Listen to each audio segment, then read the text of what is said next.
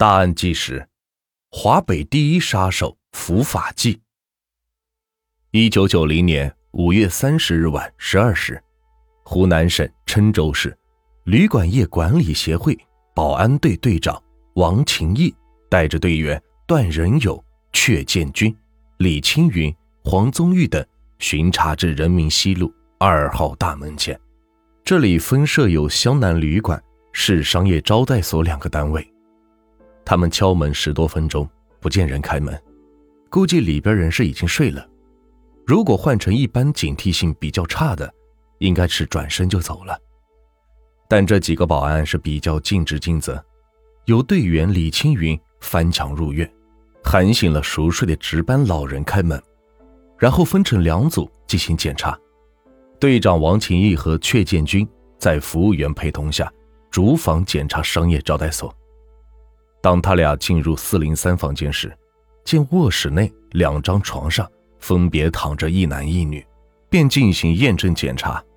男的出示身份证：朱明强，男，一九五八年生，河南省平顶山市卫东区；女的出示身份证：郑小叶，一九六五年生，浙江省浦江县镇宅镇枣园村。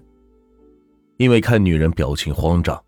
保安们怀疑女的正在进行卖淫活动，就令其出示结婚证时，男的是支支吾吾的说：“结婚证尚未办理，这次是出来旅游的，自己呢是住在五零二房，并出示住宿证。”王勤义等人以非法同居行为，分别对这对男女进行盘查，发现抽屉里有一支五四式手枪。朱明强是立即解释。说这是一把在地摊上面买的玩具枪，这几个保安呢也是没有用过手枪，也就相信了。这除了玩具手枪以外，抽屉里边还有大量国内外纪念币，以及大量的国库券、公债券和人民币。保安队员们觉得这两人是形迹可疑，就决定将他们带到旅协的办公室审查。朱明强对此是百般推脱。不愿意去，被保安强行带走的途中，朱明强一会儿试图用金钱贿赂，一会儿是冒充高干子弟恐吓，企图是逃跑，均被保安队员制止。行至到市公安局门口，朱明强见到写有公安局的牌子，突然抢过保安手中拿着的玩具枪，迅速装上子弹，甩掉女友，连续开枪射击，当场打倒一个保安。其他几个不是被打伤，就是慌忙躲藏起来。这哪里是什么玩具枪，就是一把真正的五四式手枪。正在这时，从健康路巡逻归来的巡警侯官长、武警谭平、何志书和群众王满生赶到。面对呼啸而来的子弹，两名武警以仅有的一根电棒为武器，拼命追赶。朱明强一边飞奔。一边回头向追赶他们的人群射击，在复兴楼前的丁字路口，两名武警相继中弹后，仍是咬牙坚持，直到伤重倒地。驾驶摩托车的巡警侯官场不顾一切地加大油门，试图超越罪犯，将其截住，因车速过快，撞在了垃圾箱上，受了伤。群众王满生与干警一道，貌似的紧追，眼见两个武警被击倒。一个巡警跌倒受伤，朱明强马上就要逃掉了。正所谓是无巧不成书，此时这条街上正好有外出执行另一个拘捕任务的刑警队副队长张明成、刑警王启平、唐曲平和局团委副书记杜香红四人。这四人听到枪声，立即驾三轮摩托车迅速赶来查看情况，在路灯下。他们看见两名武警倒在地上，持枪歹徒已经是跳上一辆两轮出租摩托车，正用枪口逼着司机快走。罪犯凶狠地喊着：“别过来，过来我就打死他！”一边是压着子弹。在这万分紧急的关头，警察的三轮摩托车偏偏因紧急制动突然熄火，车上三人只得是跳车追赶。由于他们执行抓捕任务的对象仅仅是地痞流氓。所以几个警察也没有带枪，赤手空拳。罪犯在干警勇猛之势威慑下，慌乱放弃出租摩托车，往西街方向逃窜，并不时向追赶者开枪。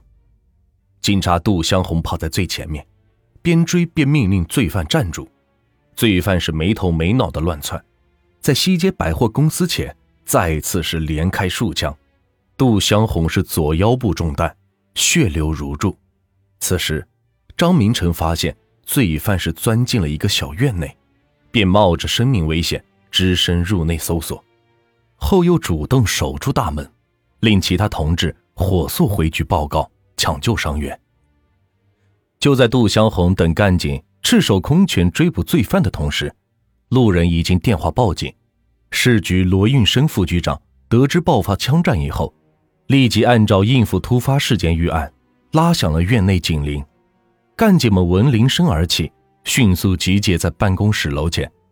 此间仅仅二十分钟，三百八十五名公安干警、武警、治安联防队员和地区公安处刑侦科、收审站的干警们紧急出动，迅速组成严密的大小包围圈。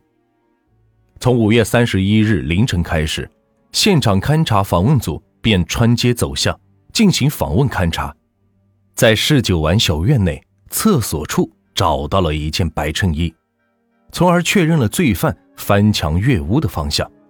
围绕着这一现场，他们挨家挨户的调查走访。当他们来到北街时，一居民老太太提供了一条重要线索。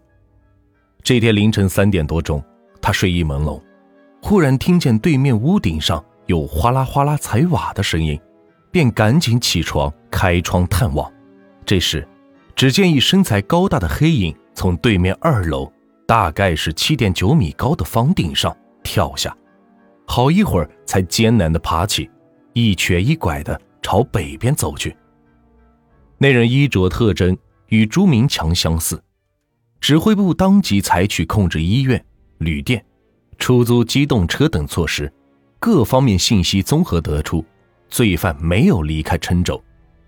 三十一日下午，河南平顶山市公安局回电：朱明强现在在家上班，其身份证于今年元月份被盗。获此信息后，指挥部分析认为，面对的凶犯不是一般的嫖客，而是多次作案的持枪流窜犯，于是决定撤除小包围圈，将警力加固到大包围圈。形成铜墙铁壁之势。